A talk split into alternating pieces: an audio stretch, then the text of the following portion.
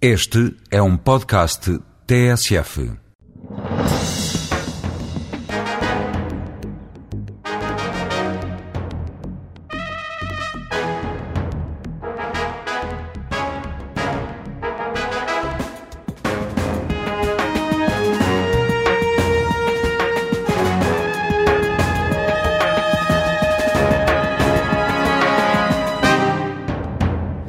Mário Soares, bom dia. Obrigado por estar connosco neste Discurso Direto, um programa da TSF e do Diário de Notícias.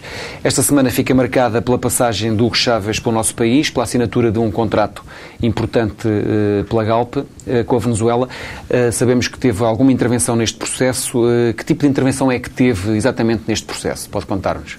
Bem, eu tive uma, uma intervenção ultramodesta e foi muito exagerado aquilo que disseram acerca eh, da intervenção. Ainda hoje há uma, uma caricatura que aparece no, no Expresso, que é uma caricatura de um amigo meu, que é o António, que é um grande caricaturista, em que está o Chaves com uma chave, que sou eu, a meter a chave na, na enfim, na fechadura. Mas não teve esse papel-chave? Não, não. Tive um papel uh, pequeno. Eu tenho relações, primeiro tinha relações cordiais com, com o Chaves, desde há um tempo. Depois uh, estive na Venezuela porque queria ver bem o que era aquele fenómeno estudá-lo um pouco, mas por mera curiosidade. E como tinha lá um grande amigo e que era o embaixador de Espanha na Venezuela, em Caracas, Raul Morodo, que estive aliás também embaixador em Portugal, muitos anos, telefonei um dia e disse: Olha, eu estou aqui, podia passar pela Venezuela, o que é que achas? Tal, tu tens boas relações com os Chaves? Ah, tenho excelentes, vem e tal. Eu gostava de o ver, de falar com ele. Então, fizemos assim, logo no primeiro dia foi assim, uma coisa simpática, porque ele levou-me, uh, logo marcou uma coisa para irmos no avião dele visitar uh, as grandes, os grandes poços de petróleo, lá na zona do petróleo, e onde havia uma cerimónia interessante com o, o presidente do Equador e o presidente do Panamá, e ele próprio, o presidente da Venezuela. Uh, para fazer um grande oleoduto que leva, que se chama Carabenho, um, que vai levar gás uh, tanto para a Colômbia como para o Panamá e para as Caraíbas. E fomos, foi um, dia inteiro passado em conjunto, não é? Com alguns ministros e tal, e assistir à cerimónia, falámos muito. E eu fiquei curioso de saber aquilo, de onde é que eu ia, não sabia bem, não estava a ver a geografia, eu gosto de ver os sítios para onde passo, mas quando lá cheguei percebi que já, já tinha alistado. E realmente tinha, há 20 e tal anos, ou 30, a convite do Carlos Andrés Pérez, que era então presidente, na nacionalização dos petróleos da Venezuela, na semana da nacionalização. Portanto, fui lá 20 e tal anos depois e tal. E foi interessante, depois falámos muito, tal, ficámos com relações bastante, bastante cordiais.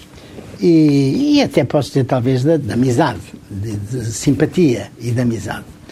E, e, então eu falei uma vez nisso com, com o presidente da, da Galp, o engenheiro Freire Oliveira, que ele é que foi verdadeiramente o cérebro e o herói desta, desta coisa. E ele é que fez realmente a negociação, e muito bem.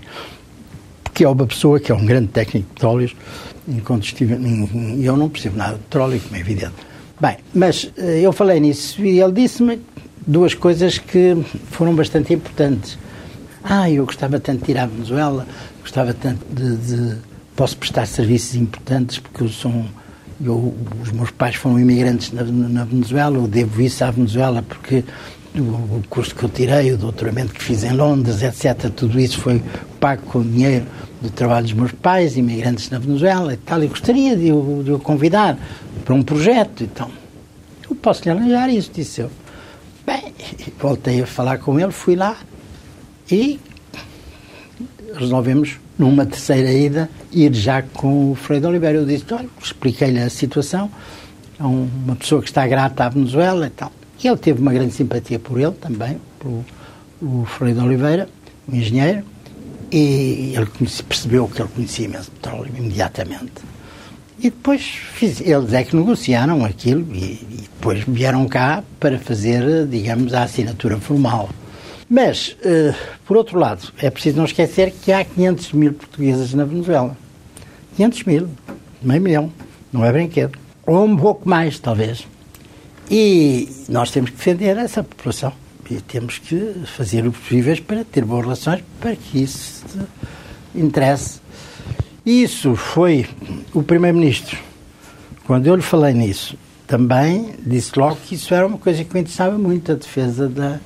Por isso é que nas, na, naquela, quando ele passou aqui, porque vindo do, da, da Arábia Saudita, onde esteve a negociar com a OPEP e depois esteve com o presidente Sarkozy em França, por causa da história da senhora Betancourt, para ver se consegue eh, libertar a senhora Betancourt. E depois veio a Portugal. E, realmente, o, a primeira preocupação do, do, Primeiro-Ministro foi justamente falar nos imigrantes e como é que estão os imigrantes e a defesa dos imigrantes. Ele deu garantias absolutas de interesse pelos nossos imigrantes e tal. E foi uma conversa muito simpática. Eu acho que o Primeiro-Ministro ficou muito bem disposto com isso.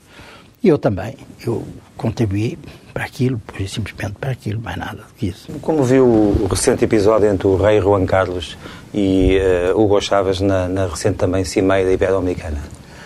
Bem, eu sou muito amigo do rei de Espanha, há muitos anos. E sou muito amigo e tenho por ele uma viva consideração, porque o, o Dom João Carlos é uma pessoa que tem o dom da simpatia. E é uma pessoa terra a terra que fala com toda a gente. Em, daquelas, as primeiras uh, reuniões ibero-americanas foram justamente quando eu era presidente, como se sabe. E eu convivi muito com ele nessa altura e vi como é que ele tratava das coisas. Ele é um homem de uma simpatia muito grande para toda a gente. Muito grande para toda a gente. E aquela, aquele episódio realmente não, a meu ver, não tem uh, o relevo que lhe foi dado pela comunicação social. Quer dizer, deu a impressão que ia haver ali um, um, sei lá, um corte de relações entre a Espanha e, e, e a Venezuela, mas não foi nada disso. O, a questão foi que o, o Chaves. Desculpe interrompê-lo, mas não acha original que um chefe de Estado uh, pergunta Formalmente outro... sim, mas não estamos no formalismo. Uhum. Formalmente, com certeza mas, mas isso é, é, evidente. Mas isso é o aproveitamento também que ele fez com inteligência, aliás, ele sabe. Quem? Ele sabe. Ele sabe. Mas ele respeita o rei. E como todos os, os, os chefes de, de Estado ibero-americanos respeitam o rei, têm simpatia por ele, porque sabem que ele é uma pessoa importante, que ele é uma pessoa que contribuiu para a democracia espanhola, para a ligação entre a Espanha e a América uh, Latina ou Ibero-América, tudo isso foi está na cabeça deles. Mas uh, deu-se o caso do Chaves estar a dizer que, bem, acusam-me de ditador, mas a verdade é que eu fui, isso foi a conversa dele na, na, lá no, na reunião, uh, que ele, aliás, repetiu agora aqui, contou-nos. Uh, bem, dizem que eu sou um ditador, mas a verdade é que eu fui vítima primeiro de um atentado. Quiseram matar-me. E foi a CIA que fez isso e depois fui vítima de um golpe militar para me derrubar. Cheguei a estar preso, só não, só não fui liquidado porque uh, houve ali um contragolpe e os militares estavam comigo uns tantos e, e não seguiram as ordens dos que deram o golpe. E isso foi organizado na Embaixada dos Estados Unidos. Hum? É, é a ideia que ele tem. E também com o conhecimento da Embaixada Espanhola, no tempo do Aznar. Opinião de Hugo Chaves. Opinião de Hugo Chaves, claro opinião e convencimento. E convencimento, porque lá o golpe deu-se e, o atentado também. Agora, ele disse isso, estava a dizer isso, e depois disse isso foi no tempo do Asnar. E depois o Asnar, claro, esteve metido nisso e se calhar. Uh, e, e, depois disse a palavra que ele era fascista. Claro que fascista, e ainda bem, é hoje um grande insulto. Ainda bem que é hoje um, um grande insulto. Houve, houve tempos em que não era. Mas hoje é, felizmente. E o presidente Zapatero, com muita calma e com muita dignidade, no meu entender, disse: não, isso não é bem assim, isso não é bem assim, porque o presidente Asnar eu, naturalmente, toda a gente sabe que sou rival do Presidente e contra o Presidente. Doutor Machado, deixe-me interromper. Nós, todos nós vimos esse, esse episódio. O que eu lhe perguntaria muito concretamente é se o senhor, tal como fez na, no caso da Galp, está a tentar aproximar as partes, uh, neste caso, depois não, não tenho, não tenho categoria para isso, nem importância para isso. Não. Mas eu- esteve em Madrid, falou com o rei sobre esse... Não, eu não falei. Isso foi outra coisa que, que está mal contada no- nos jornais. Eu estava no Clube de Madrid, a que pertenço, e havia uma reunião do Clube de Madrid. O Clube de Madrid é um clube que tem dezenas de pessoas e tem até três portugueses. Estava lá também o, o Presidente Jorge Sampaio, estava lá também o antigo Primeiro-Ministro Guterres, são membros do Clube de Madrid. E, portanto, eu estava nesse, nesse clube e, como é tradicional, no fim do dia eh, de reuniões, eh, há uma, uma ida ao rei para cumprimentar o rei. Por acaso eu tinha faltado nas últimas reuniões do Clube de Madrid, por várias razões, e eh, fui lá cumprimentá-lo. E desta vez foi lá porquê, doutor Maia Soares? Não, eu fui lá porque estava em Madrid, tinha que vinha-me embora no dia seguinte e achei que era interessante cumprimentar o rei. Gostaria e gostei de cumprimentar o rei. Foi o que eu fiz. Cumprimentei o rei. O rei, o rei no meio daquilo, vários, várias pessoas lhe disseram umas coisas. Era que era um- uma notícia que se falava no dia. Mas eu não meti nada disso. Quer dizer, eu cumprimentei o rei com o carinho e ele comigo, aliás, que é simpaticíssimo temos relações de, de- de grande estima recíproca. Não se lembra que ele veio cá, lembra-se que ele veio cá várias vezes. A primeira visita que fez o filho foi cá, etc, etc. Mas curiosamente, umas horas depois, o senhor estava também a cumprimentar o presidente da Venezuela. Pois, Não se pode estabelecer ligações, a não, ligação se quiser, entre pode. um e Isso- outro lado. As duas coisas são efetivamente exatas. Mas o facto de você estar, estar num sítio e por acaso vir um desastre, não vai dizer que você está implicado no desastre. Não, não é assim. Não, não, não reconhece que está- que está a tentar remediar Evidentemente, os- evidentemente devo dizer uma coisa. Eh, não, também não, não, não quero ser hipócrita com, convosco, quero, estou a dizer a verdade, não é? Eu estava a falar de como é que aquilo se passou e como é que ele foi. Ele, o rei disse uma coisa que a mim não me parece nada insultuoso. Cala-te, cala-te, deixa falar o, o sapateiro, porque ele interrompeu Porque o, não te calhas. o, sapat, o sapateiro, não foi o rei. E ele calou-se. Atenção, Chaves calou-se. Esses dois pontos têm que ficar bem claros. Acha que o Presidente Chaves pode ter, de alguma forma, premeditado este incidente? Quer dizer, quando ele. Quando ele Não é é, um, é um patamar. eh, Não é pessoa para isso. Chamar fascista a um, a um Primeiro-Ministro, eh, a um ex-Primeiro-Ministro, não é, eh, de alguma Mas forma, também comprar uma esteve- briga. Que esteve envolvido, ou que esteve, ou que ele pensa que esteve, Esteve envolvido, envolvido. eu não sei se esteve, se não, na, numa ação que foi contrária a ele. Isso, isso é um certo. E depois veio o Ortega que também falou e que também apontou coisas, mas isso não vamos entrar por aí, porque sempre. Agora, hum, o que é preciso é que ver que isso não tem importância e que o rei. Eu não gostaria que houvesse um, um, um- dissídio entre o rei de Espanha e o Chaves. Não tem interesse nenhum. E a Espanha também não, porque não julgo lá quando é que vieram as, as influências para que isso se apagasse e para que isso não tivesse importância. Não foi lá nem da, nem da esquerda, nem da extrema-esquerda, nem dos altermundistas. Mas do seu ponto de vista, nin- Não disse bem, foi dos, dos, dos que fazem negócios com a No- Venezuela. no- Esses do- é que ficaram aflitos. Do seu ponto de vista, neste, estes dois protagonistas, nenhum dos dois deve desculpa ao outro. Depois do Não, que se passou. isso eu não me pronuncio sobre, sobre, sobre essa questão. Isso não me pronuncio. Não, não é a mim que me compete pronunciar. Compreendo que isso seria delicado. Eu faço votos para que isso desapareça, que não tem importância nenhuma, no fundo. Isto, exprimido, tem muito pouca importância. Mas com, com o seu conhecimento político e até de, de relacionamento de amizade com as duas pessoas em causa, acha que este incidente vai ser ultrapassado rapidamente ou não? Acho que sim. Eu tenho esperança que sim. O senhor tem, tem Porque também... é do interesse de ambas as partes. Uhum. Passando a outro, a outro, a outro tema, mas também interligado com este, e até para irmos concretamente a alguns rumores, o senhor tem uma fundação. Recebe algum apoio, quer da Galp, quer de alguma empresa venezuelana? Bem, tenho realmente algumas fundações. A Fundação Mário Soares tem as suas contas muito em dia, mas não recebe dinheiro público. Ou por outra, já tem recebido algum de empresas públicas, mas não recebe propriamente dinheiro. dinheiro. Mas precisa de subsídios e precisa de, de pessoas que, de- que lhe garantam que eh, aquilo vive, porque eu tenho ali eh, umas 40 pessoas, ou 30 e tal pessoas a trabalhar todos os dias, sobretudo na investigação e nos arquivos, que é uma coisa que é muito dispendiosa, e tenho, como imagina, que lhe pagar todos os meses, e, e este mês, por exemplo, é um mês difícil por causa disso, porque pagam-se dois honorários, como vocês sabem, E, e, portanto, isso é um problema que me tem que ocupar. Eu não sou muito de fazer contas, nem gosto de contas. O primeiro contribuinte para a Fundação sou eu. Tudo aquilo que eu ganho hoje, excetuando a reforma de Presidente da República, mas, por exemplo, eh, aqui os, os artigos que escrevo para o país, ou que escrevo para o público, ou as coisas que vou fazer na televisão, onde vou ter uma coisa, não me são pagas para mim, pessoalmente. Não recebo um tostão, isso vai tudo para a Fundação. E quando eu fui deputado europeu, era para, dava o dinheiro para a Fundação.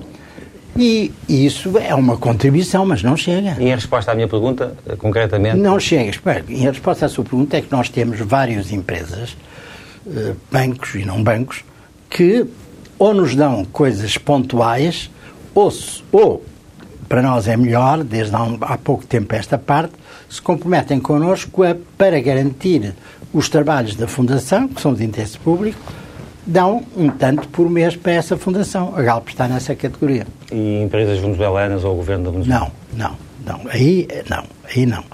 Não quer dizer que não possamos vir a ter algum contacto com a Venezuela, mas não nunca com o governo.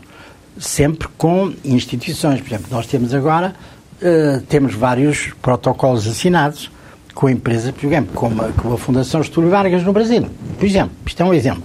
Porque ontem houve um, fizemos um, todo o dia e antes de ontem, um colóquio largo sobre a questão dos arquivos e a importância da memória, não apagar a memória.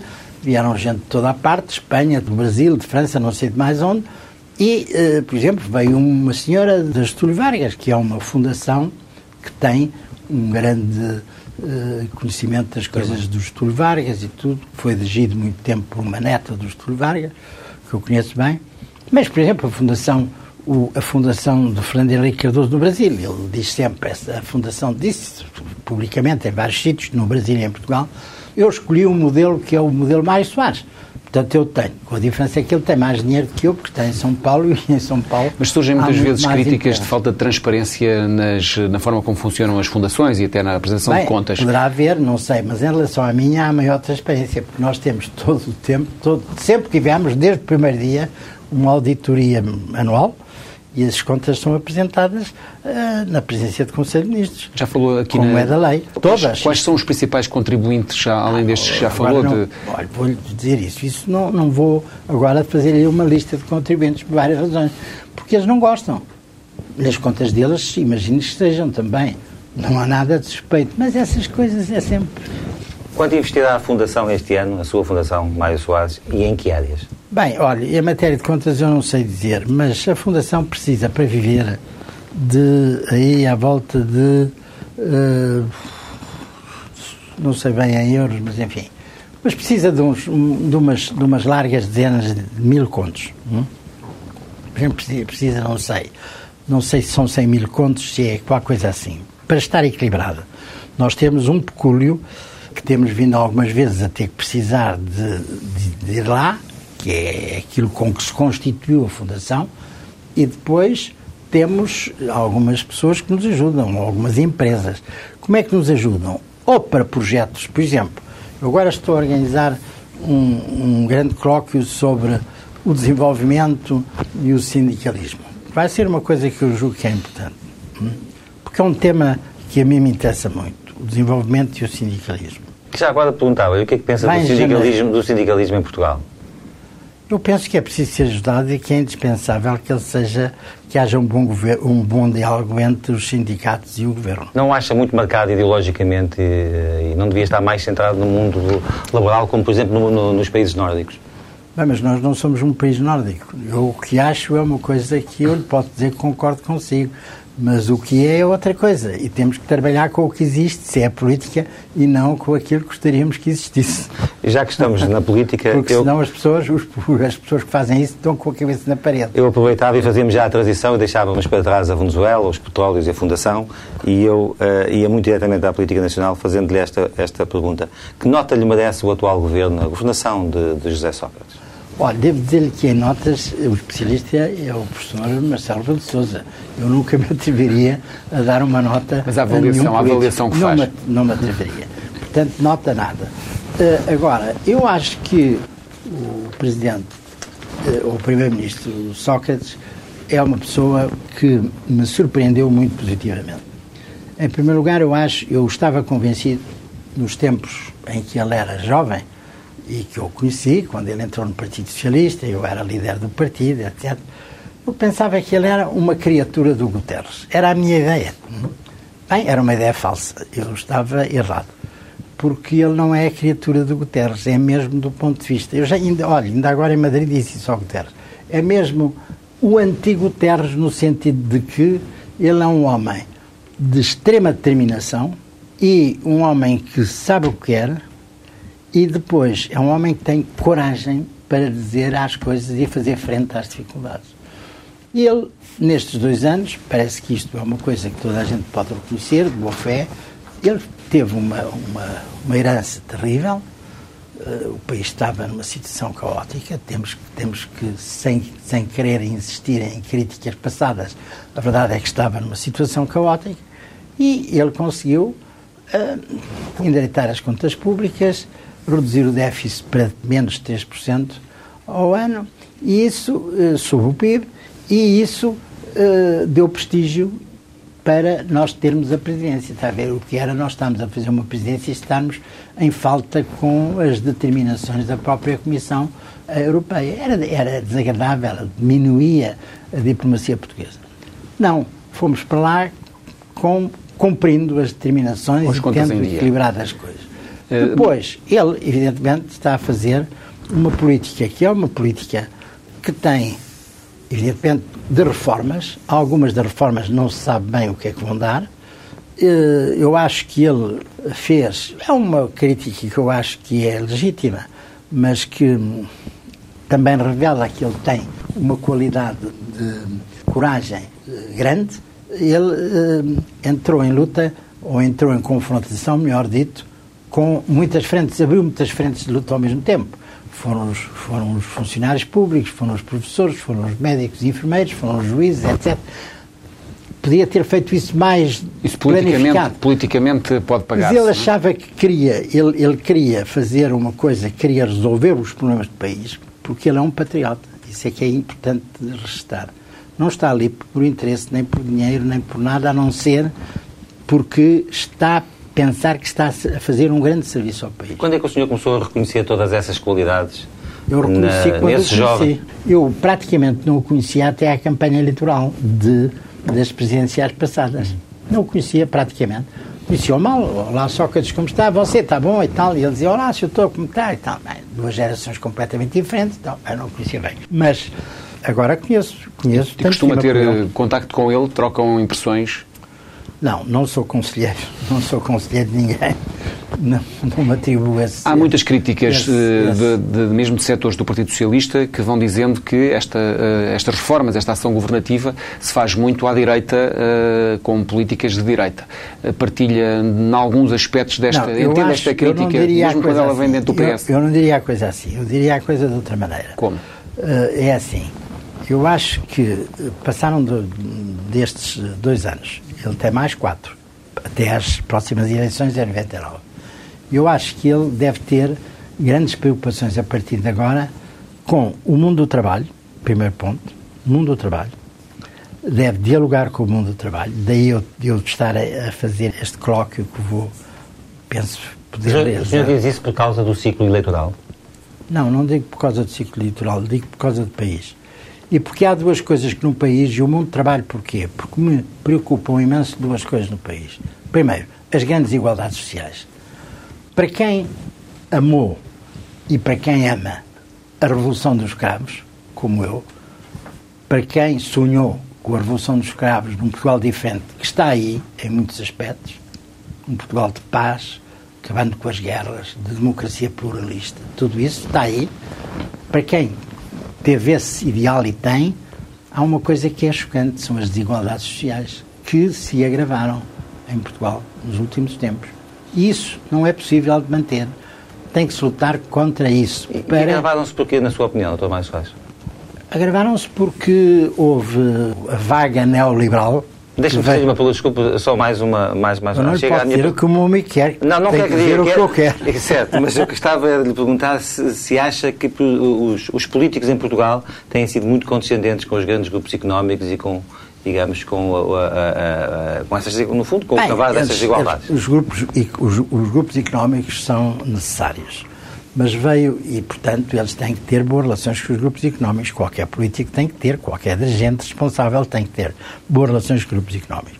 Mas eu acho que houve uma vaga neoliberal que veio da América e essa vaga neoliberal, que é uma ideologia, porque quando disseram que acabaram as ideologias, realmente acabou o comunismo por implosão, acabou o nazifascismo, foi derrotada.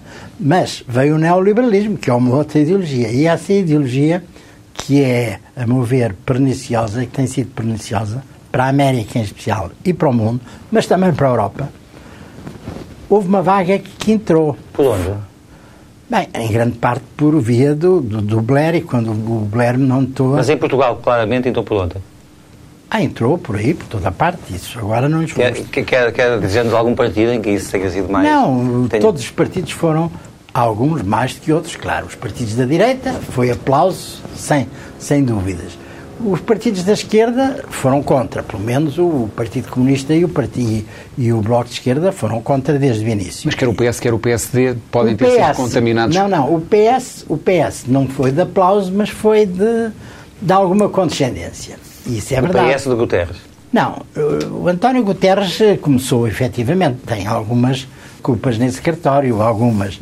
Mas eu também reconheço que eh, foi tudo antes das coisas estarem muito à vista. As coisas só se, só se tornaram muito claras para toda a gente a partir da invasão da guerra e da guerra do Iraque. Antes disso, não. Mas essa atenção, eh, por exemplo, à, à economia Mas que se o, dá, o Guterres é um homem de uma superior inteligência, não se esqueça disso.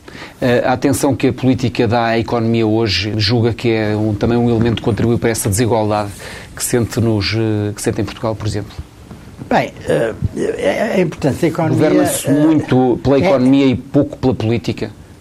Bem, há a corrente neoliberal leva a que não seja estúpido isto é a economia, não é? É esta expressão. Mas quem comanda é a política, sempre. Isso não tem a menor dúvida. Ainda hoje acha que isso é assim. Mas quem é que destruiu o neoliberalismo? Era um grande partidário do dito por política, que é o Sr. Presidente Bush. É. Hoje gostei imenso, olha, hoje gostei imenso de um artigo que vem, não sei em que jornal, Espero que tenha sido o Diário Notícias. ah, não, não, não é no Diário Notícias, não, é, é no Expresso, acho eu, que é um, é um, artigo do, do Miguel Sousa Tavares a dizer uma coisa que, com coragem, que ele diz e que eu senti perfeitamente. Faz uma comparação entre os Chaves, a propósito dos Chaves e, e o Bush, e dizia: Olha, eu gostaria muito mais de jantar com os Chaves do que jantar com o Bush. Com esse é que eu não gostaria de jantar. é? E é todo um, um artigo sobre isso e com, com uma lógica perfeita, com muitas, mu- muito boas, muito boas notações críticas. Os senhores, eh, neste, enfim, nestes últimos tempos, têm reaparecido, e, e não me leva a mal a expressão, como um homem de esquerda. Houve um tempo em que meteu o socialismo na gaveta. O que é que o, levou- o, que é que o voltou a fazer, ter tirado eh, Bem, o isso- socialismo cá para fora? Essa expressão é uma antiguidade. é uma antiguidade. Que o senhor tornou famosa. Hã? Que o senhor tornou famosa. Não, não fui eu, porque eu nunca aceitei que tinha metido o socialismo na gaveta. O que eu, eu- o que eu aceitei é que quem, quem inventou isso, claro, foi o Partido Comunista e disse que eu estava a meter o socialismo na gaveta. Porque realmente há tempos para tudo. E eu apanhei o governo duas vezes quando Portugal est- estava paralisado e numa situação dificílima, porque próximo da bancarrota, duas vezes estivemos próximo da bancarrota, e era de comer aos portugueses, e estávamos com... Eu, eu lembro-me de uma vez, um governador do Banco de Portugal ter telefonado às duas horas da manhã para casa, estava eu a dormir perfeitamente, tranquilamente, a dizer Mário, é uma desgraça, é uma desgraça, amanhã isto vai quebrar porque nós não temos, passamos à, linha vermelha e agora já não temos dinheiro para pagar, se há uma corrida aos bancos, é bancarrota. E eu respondi-lhe, olha, ó meu caro amigo, agora Sr. Governador, faça favor, para a próxima vez não me acorda às duas horas da manhã, porque se é bancarrota eu tenho que estar lúcido amanhã de manhã e, portanto, tenho preciso dormir agora, deixe-me lá dormir. Bem, mas não houve bancarrota. Mas estivemos muito próximos. Nessa altura preocupava-se mais com contas. Ah? Nessa altura tinha de saber mais de contas. Preocupava-se mais com as contas nessa Sim, altura. preocupava-me tinha que, tinha que fazer aquilo que era possível. Quando não as sabia fazer, porque eu em números não sou bom, como toda a gente sabe, uh, pedia aos outros que os fizessem. E confiava nas contas que me apresentavam. Mas uh, a, a, a pergunta que me fez que é a antiguidade se eu meti o socialismo da gaveta. Não, nunca meti o socialismo na gaveta. Mas, quando se fala no socialismo na gaveta, é no socialismo dito comunismo. Isso meti na gaveta, não, meti mais do que na gaveta, pôr no caixote do lixo. E contribuí para isso. E assumo isso com toda a, a frontalidade. Isso é verdade. Eu não queria viver num país comunista. Eu tinha-me batido por uma ditadura, não queria outra. E nós estivemos à beira disso também, isso sim. Agora, uh, lá. Uh, o socialismo sempre fui socialista e continuo a ser, e não sou daqueles que acham que o socialismo está ultrapassado. Hoje, quando olha para países como a Rússia e a China, eh, que memórias é que lhe traz esse ideal comunista que, que, que também teve? Não, mas eu tive. Eh, atenção, não faça aí uma, uma amálgama perigosa. Eu saí do Partido Comunista em 1949. Faça for de ver, faça a conta e veja quantos anos são. Foi há muito tempo. Bem, e no princípio da Guerra Fria. Repare, no princípio da Guerra Fria. Quando se criou a NATO e essas coisas. Porque eu percebi o que aquilo era. Bem, uh, portanto, eu fui sempre contra esse modelo dito socialista, que nunca foi socialista, que foi comunista, se quiser. Portanto, eu estou numa linha socialista, reformista, democrática e, e aceitando o pluralismo. Essa é a minha linha desde 1959 até agora. Mas de, eh, como é que olha hoje para estes dois países que estávamos a falar, ah, a China e a Rússia? Isso é muito simples. A China preocupa-me mais do que a Rússia, curiosamente. Porque a China, infelizmente, é a combinação de dois regimes, uh, os piores. Tirou o pior do comunismo, que é um comunismo duro e puro, continua a ser, um, dominado pelo Politburo, é indiscutível e tirou do capitalismo o pior que tem, que é o capitalismo selvagem, que não se interessa para as pessoas e só se interessa porque o, o, a taxa de crescimento cubra eh, e suba. E, e, as pessoas, se elas ficam mais pobres ou se morrem de fome, isso não lhes interessa nada. Isso é o pior. A Rússia é muito mais complexo nesse aspecto, porque apesar de tudo a Rússia tem agora neste momento uma democracia que é uma democracia um pouco musculada, toda a gente sabe, Vamos ver como é que isto evolui, esperemos que evolua num melhor sentido. Eles querem se aproximar da Europa. Eh, é importante que haja uma boa relação entre a União Europeia e a Rússia, em todos os domínios, e não só dos económicos, principalmente dos políticos, mas Uh, são dois países que são dois países emergentes, têm uma potência enorme. Mas olhando para a China uh, e para o futuro, uh, julga que é possível fazer uma não, reforma eu, democrática na China? Da... Não, eu julgo que vai haver grandes problemas na China de natureza social, porque não é possível manter Xangai com aquele esplendor de riqueza, Ferraris e o maior o maior número de Ferraris por metro quadrado está na China, está em Xangai e ao mesmo tempo ter a pobreza absoluta que existe ainda na China. Não é possível. Isso são as tais desigualdades sociais. Que... E depois há outra coisa, é que os chineses apostaram uh, e puseram a sua economia a comprar os títulos de dívida pública dos Estados Unidos. E isso parece muito inteligente à primeira vista. Mas a verdade é que eles agora estão cheios de títulos dos Estados Unidos, do Tesouro, mas os Estados Unidos entrando numa situação difícil de crise financeira, de crise de inflação, de desemprego, de aumento de desemprego. E com o dólar a descer todos os dias, é evidente que isso cria um problema à China imenso. Como é que eles vão vender? O problema da China hoje no globo é um problema do globo inteiro, ou não? Ah, isso é. E o da América também. Ah, isso é. Eu não estou nada satisfeito com, com a situação da América neste momento.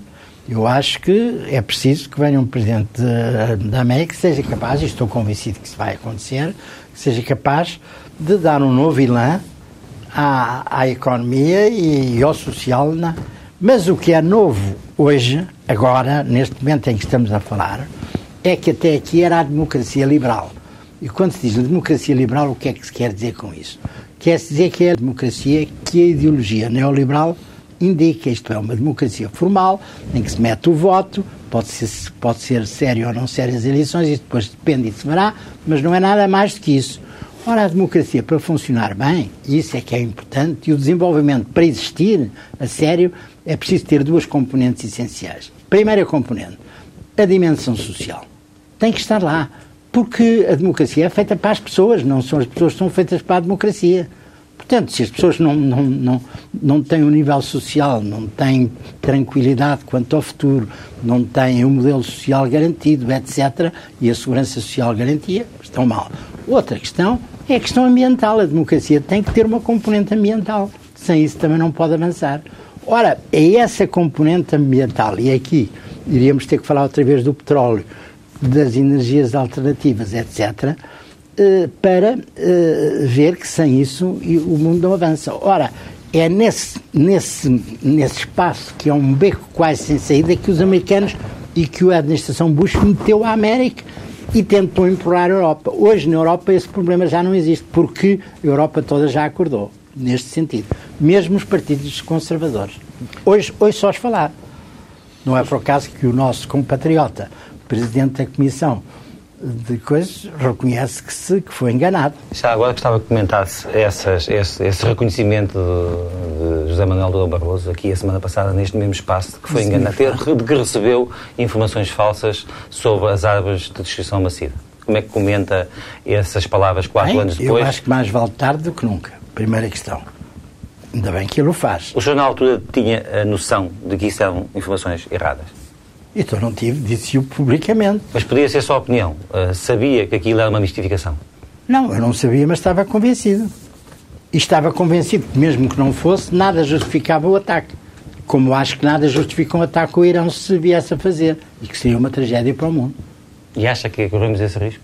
não, acho que não, acho que não, porque eu, acho que o Presidente Bush já não tem força para isso. Qual é que é a alternativa a essa visão musculada que leva os países à guerra? Eh, qual é a alternativa? Não sendo também que, demasiado, que países como o Irão eh, podem sentir eh, a fragilidade alheia e, e, enfim, e avançar numa, para uma situação que depois seja irreversível? Não. Numa zona que é complicadíssima como aquela do Médio é. Oriente? Eu penso que as pessoas têm bom senso. E eu não estou convencido, nunca estive. Lembra-se de que mesmo os terroristas vêm de Marte ou vêm de outro planeta. Estou convencido de que são pessoas como nós. Mas terão bom senso os terroristas?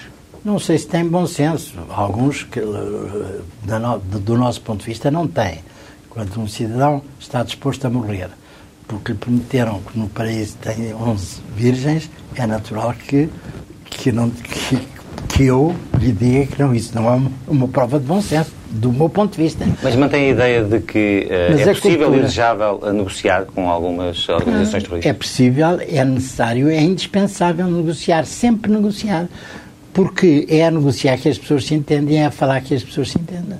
Mesmo com os terroristas? Seja com quem for. A propósito da ETA, que são os terroristas especiais, não, não confunda a ETA com o terrorismo global islâmico, é completamente diferente. Isso é uma coisa nacionalista, como foi a IRA e outras coisas. Mas o rei de Espanha, não sei se se lembra, que quando estavam a discutir por causa dele, ele disse: Não, mas é, é a conversar que as pessoas se entendem. É evidente. É mas no caso do, do Irão, o Irão está a desenvolver tecnologia nuclear. Eh, está num, eh, numa zona que é um barril de pólvora. Eh, julga que só esse apelo ao bom senso, essa confiança no bom senso, pode resolver é preciso, ali um. É preciso ouvi-los é preciso Mas isso tem, isso tem sido feito ou não? Isso tem sido feito? Não, nem por isso. Há negociações, há nem encontros, isso, há... há... há...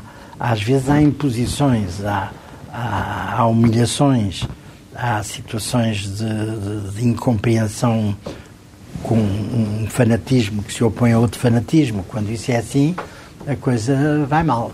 Isso, é... sobretudo, uh, a política, uh, aplica-se claramente à política norte-americana do, do, do, Presidente George Bush.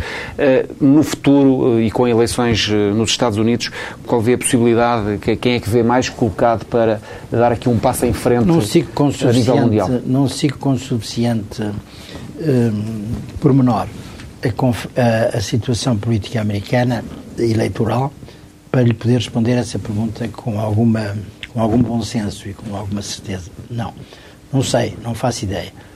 Gostaria, se me perguntar quem é que eu gostaria que fosse eleito, eu dizia que gostaria, pelo que conheço, a pessoa que mais gostaria neste momento era o Obama.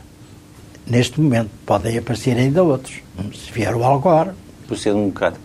Não, não, não, por ser um homem de bom senso, um homem que tem uma série de ideias para a América e que quer fazer, quer fazer, quer refazer a linha de um Roosevelt. A América teve a vantagem de sempre ter grandes presidentes em períodos críticos. Quando foi do nazismo e do ascenso do nazismo, apareceu o Roosevelt. Se não fosse o Roosevelt, o que é que teria sido o mundo? Mas e acha apareceu. também que o facto de ele ser negro que seria também importante para o mundo? Sim, sim, isso era importante para a América, sobretudo. Era América, para, para a América, sobretudo. Para o mundo era indiferente, porque eu sou daqueles que consideram, sou partidário da Declaração Universal dos Direitos do Homem, somos todos iguais, independentemente da nossa cor, ou do nosso género, ou da, da nossa condição social, somos todos iguais. Vamos regressar à atualidade portuguesa. Eu perguntava-lhe uh, e pedia-lhe uma resposta resumida. Como é que compara ideologicamente o PS de hoje com aquele partido que o senhor uh, fundou em 1973? Bem, o PS2 tem que responder uh, o programa é mais ou menos o mesmo, não é? Mas o Partido, o, Partido Socialista hoje tem que responder a desafios que são diferentes totalmente do, dos meus. Na altura, eh, a grande força que estava uh, a tentar dominar, uh, sobretudo nos primeiros anos do, após o 25 de Abril, era o Partido Comunista e a extrema-esquerda. e isso aí era, era efetivamente que era preciso pôr uma barreira mas uma barreira mantendo a legalidade dos partidos. Porque quando foi o 25 de Abril, houve muita gente que pediu que acabasse a legalidade, que o partido fosse atirado para, para a ilegalidade. E, e, o Grupo dos Nove, pela boca do, do Mel Antunes, e o Partido Socialista, pela minha, ambos de, de, fizemos declarações no mesmo dia, sem estarmos combinados, que isso não podia ser, não é? E, e não foi. E hoje o PS? Bem, hoje o PS está perante uma invasão e uma pressão enorme, não da direita política, que neste momento representa, infelizmente, pouco. Eu gostaria que a oposição, eh, quer do PSD, sobretudo do PSD, fosse uma oposição forte e coerente, e, porque isso é útil para um, para um partido de governo como o Partido Socialista, sobretudo tendo maioria, é útil, mas a pressão vem do lado direito, vem do lado direito e dos interesses e de toda a imprensa e de toda a opinião, a opinião que a imprensa procura fazer vem sempre do lado direito. Se o meu amigo vir hoje, não há nenhum jornal que veicule as ideias da esquerda em Portugal, que é triste. Acha que o atual quadro partidário está consolidado ou os próximos tempos podem trazer alguns reajustamentos e impor a necessidade de aparecimentos de novos partidos à esquerda e à direita? Bem, os, o quadro institucional nunca está perfeitamente consolidado, não é? Quando, quando há pluralismo e quando as pessoas têm possibilidades. Hoje, por exemplo, eu disse há bocado que a imprensa hoje é quase toda veicula ideias de direita. E isso é, é, é, parece que não é, não é contestável, porque é evidente.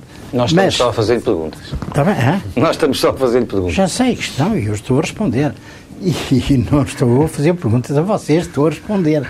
E, e uh, dizendo isso, o que eu quero dizer é que podem mudar as circunstâncias e o vento soprar do outro lado. Podem.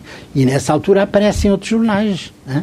Neste momento não aparecem porque é difícil. Mas, Mas nos partidos que... também. Eu hoje que... vejo muita gente fora dos partidos e eu estou a, a tentar escrever um, um, um, um, livro que estou a começar ainda, mas que é um livro que me parece que tem utilidade e, e atualidade, que se chama O Elogio da Política, para chegar ao elogio dos políticos e dos partidos porque a política é a atividade nobre do espírito. Mas foi considerada a última das coisas. E as gerações que aí estão são todas gerações que fogem da política, os melhores. Bem, porque não, têm, não sentem lugar. Isso é culpa dos partidos. Eu acho que é, porque os partidos fecham-se sobre eles próprios, incluindo o Partido Socialista. Não, não... Mas as coisas vão mudar e, e, o mundo muda, isso é que é interessante e, portanto, a política muda, tem que mudar. A sua opinião sobre a imprensa é curiosa porque eh, é normal ouvirmos políticos de, de partidos de direita dizer que a generalidade da imprensa é de esquerda, por isso a sua opinião Bem, aqui é curiosa. talvez digam porque acham que não é suficientemente direita. Mas não vamos discutir isso, o que lhe perguntava era se sente no PS... mal se eh, Sente no PS que pode acontecer em futuras eleições aquilo que se passou em recentes eleições com uh, figuras que saem do partido para concorrer a eleições, nomeadamente o Dr. Manuel Alegre, a arquiteta Helena Roseta, em eleições recentes. Este fenómeno pode acontecer uh, em eleições futuras? Não vejo que. Eu acho que o aparecimento de novos partidos é possível. Apareceu o Bloco de Esquerda, pode aparecer outro, outro, outro Bloco de Direita, pode, pode estar em estação muitas, muitas coisas, não sei se estão. Mas, uh, relativamente ao Partido Socialista, eu gostaria que o Partido Socialista agora se voltasse um bocadinho mais para a esquerda. E quando eu digo que é preciso que faça trabalho no sentido de dialogar com os sindicatos e do mundo do trabalho para resolver problemas graves como as desigualdades sociais e a pobreza, eu estou a dizer uma coisa muito concreta que é o que vai ao encontro das grandes aspirações populares. Porque as pessoas que estão aqui querem liberdade, evidentemente, mas estão seguras de que a liberdade existe. Podem, podem ter desconfianças aqui e ali e tal, e, mas a liberdade existe, eles não têm medo de falar, ninguém tem medo de falar em Portugal, acho eu, e até muitos falam demais. Mas a, a, a verdade é que eles querem viver, melhorar o seu nível de vida. Hoje há um bispo que veio dizer, e muito bem, em nome da Igreja, chama-se Ortiga, não é? Ortiga, que diz que é preciso lutar contra a pobreza e a, e a Igreja também. As igrejas, não é só a Igreja Católica, mas a Católica que é maior, as igrejas têm que, têm que lutar contra a pobreza. É indispensável, não podemos continuar uh, assim e, e, e, dar, e, dar, e dar às pessoas, abrir às pessoas caminho para que a, a juventude possa ir no caminho em que deseja. Eu hoje, por exemplo, fiquei radiante quando vi uh, que havia um português, que eu desconhecia, que por cima se chama Russo, que é o tipo que vai fazer a coordenação da política do, do ano do espaço na, na, Alemanha, um português jovem, e ele falou. E falou com um interesse fantástico para, para, para, a astronomia, eu fiquei radiante com isso, mas isso está a passar-se em, todo, em todos os aspectos. Nós temos hoje pintores admiráveis, cientistas, uh, cineastas, escritores, etc. Temos gente muito boa. Isso foi a democracia, é o, é o, é aqui, é o adquirido pela democracia. Isso vai chegar à política também, vai haver novas vagas. Eu costumo dizer que uh, a política é um pouco, passa-se com os políticos o que passa com, com o vinho. Porque é que há um bom ano, que é um ano excelente de vinho, e o ano seguinte não tem bom vinho? É a mesma coisa, há anos bons para a política e anos maus. O senhor que agora tem andado envolvido em movimentos de aproximação entre as pessoas, já fez as pazes com o seu camarada Manuel Lega? Não tenho que fazer paz, não, não cheguei a ficar. Nós cumprimentamos. Agora, evidentemente, daí, daí a voltarmos às relações que tínhamos é um bocado difícil. Está arrependido de ter sido candidato a Presidente não, da República? Não, senhor, não estou arrependido. Como é que analisa o, o, mandato, estes dois primeiros anos de mandato do Presidente Cavaco Silva? Bem, considero que o Presidente Cavaco Silva tem sido uma figura discreta e que tem tido bastante bom senso na, na sua atuação porque aliás era de esperar que assim acontecesse. Mas uh, eu acho que ele tem feito o seu papel com discrição e bem. Até aqui. A RTP teve um programa de entretenimento chamado Os Grandes Portugueses e foi uh, ganho por Oliveira Salazar. Isso incomodou? Não, não me incomodou porque eu não dei, não dei importância nenhuma a isso. Quer dizer, isso foi uma coisa fabricada uh, que não corresponde à verdade porque se houvesse verdade, havia partidos que reclamavam da herança de Salazar, nunca vi nenhum que se reclamasse. Se houvesse algum que se reclamasse, tem, representa 1%, 0, qualquer coisa por cento na, na população portuguesa não tem significado. Portanto, isso foi uma coisa completamente ao contrário do que é. E as pessoas têm, em Portugal têm bom senso para não se deixarem levar com essas coisas, nem se indignarem. Eu não me indignei, rimo porque. Nem sequer com o facto de não ter estado nesse lote eu, de pessoas. Eu, se tivesse, é que ficava, é que ficava surpreendido e indignado. É o contrário. Termina aqui mais uma edição de Discurso Direto, um programa da TSF e do Diário de Notícias. Voltaremos na próxima semana. A convidada será Maria José Morgado. Bom dia.